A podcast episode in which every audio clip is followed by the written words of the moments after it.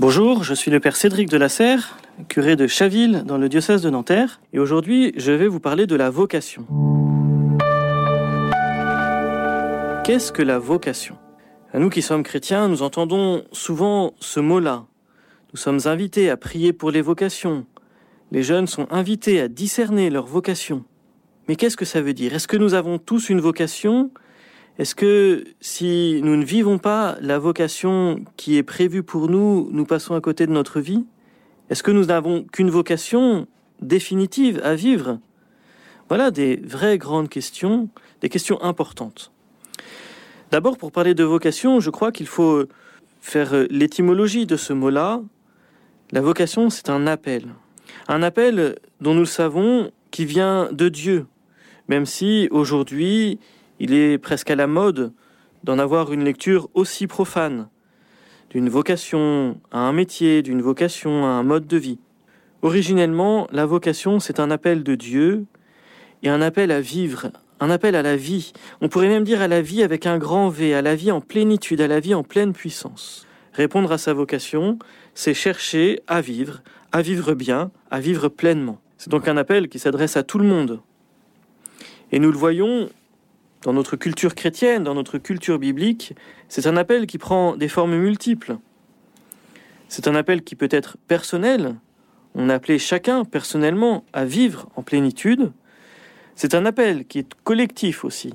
Le peuple de Dieu est appelé à vivre, à vivre bien, à vivre avec son Dieu. Et puis dans la culture biblique, l'appel, la vocation, c'est lié à l'élection et à l'alliance. Si Dieu nous appelle, si Dieu nous appelle à vivre, c'est qu'il nous a choisis. Il nous a choisis chacun personnellement. Et il veut, avec nous, vivre une relation d'alliance, une relation de don réciproque par amour. Une idée donc sous-jacente à celle de la vocation, c'est que Dieu s'exprime et qu'il s'exprime envers chacun d'entre nous. Il parle, il nous interpelle, il dialogue. Il le fait par sa parole, dont les écrits saints nous rendent compte. Il le fait par ses actes puissants dans l'histoire auprès de son peuple. Dieu s'adresse à nous et notre vocation, c'est finalement euh, la réponse que nous donnons à cet appel, à cette expression de Dieu.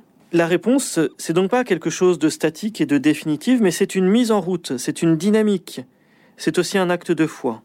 Répondre à sa vocation, donc, il me semble, c'est répondre à l'appel de Dieu, à la parole de Dieu, et c'est euh, une manière d'accueillir cette parole, cette parole qui doit donc être écoutée, gardée et mise en pratique. La réponse à la vocation, vivre sa vocation, c'est donc euh, le lieu du dialogue intime entre Dieu et soi. On ne peut vivre sa vocation que quand on est profondément intériorisé, profondément en silence, pour entendre ce Dieu qui s'adresse à nous et pouvoir lui répondre. Cela nécessite d'avoir donc comme Dieu en soi une capacité de Dieu en soi. Et vous voyez ici l'œuvre de la grâce. Par notre baptême, notre personne se fait temple de l'Esprit Saint. Par le sacrement de l'Eucharistie, notre corps se fait tabernacle. Dieu se fait intimement présent en nous. Et faisant cela, il nous rend plus aptes à vivre un dialogue avec lui. Cette grâce que nous avons à cultiver, cette présence de Dieu en nous, nous avons à la faire fructifier et alors nous entrerons plus profondément dans le dialogue avec Dieu et nous pourrons répondre à sa parole, à son appel et vivre notre vocation. Ayant dit cela, peut-être euh, cela commence à se clarifier dans votre esprit. Vous le voyez, la vocation, c'est quelque chose qui est mouvant, qui déplace. Ce n'est pas euh, quelque chose qui est définitif et statique, qu'il faudrait avoir un jour, bien entendu, mettre en œuvre pour réussir sa vie, et sinon on passerait à côté de celle-ci. Non, la vocation se mûrit, s'épanouit, au fur et à mesure de la vie, la vocation s'épanouit en laissant la grâce faire toujours plus son œuvre en nous. Et finalement, on ne comprendra en plénitude notre vocation qu'après notre mort. D'ailleurs, Je suis toujours très interpellé dans les dialogues entre Jésus et Pierre par le nombre de fois où Jésus dit à Pierre, tu comprendras plus tard. Oui, je crois que notre vocation en plénitude, on la comprendra ultimement quand notre vie sera achevée sur cette terre. Notre vocation, ce sera la cohérence que prendra notre vie quand on la regardera à la fin, cette cohérence dans ce qu'elle a de proche d'imitation de la vie de Dieu. Alors, euh, nous pourrons plonger notre regard dans celui du Père, et faisant cela, nous comprendrons euh, le fil rouge qui a été euh, ce qui nous a guidés vers lui, et ce sera cela notre vocation. Pour découvrir sa vocation, donc, et pour la mettre en œuvre, je crois que notre Église, notre foi nous donne quelques ressources. D'abord, il faut tenir compte de tout ce que l'on est, de toute notre histoire, notre personne, notre psychologie. Tenir compte de tout cela, c'est donc assumer ce que l'on ne choisit pas. Puisque la vocation, c'est d'aller jusque vers Dieu, il nous faut y aller entièrement, puisque Dieu nous veut complètement.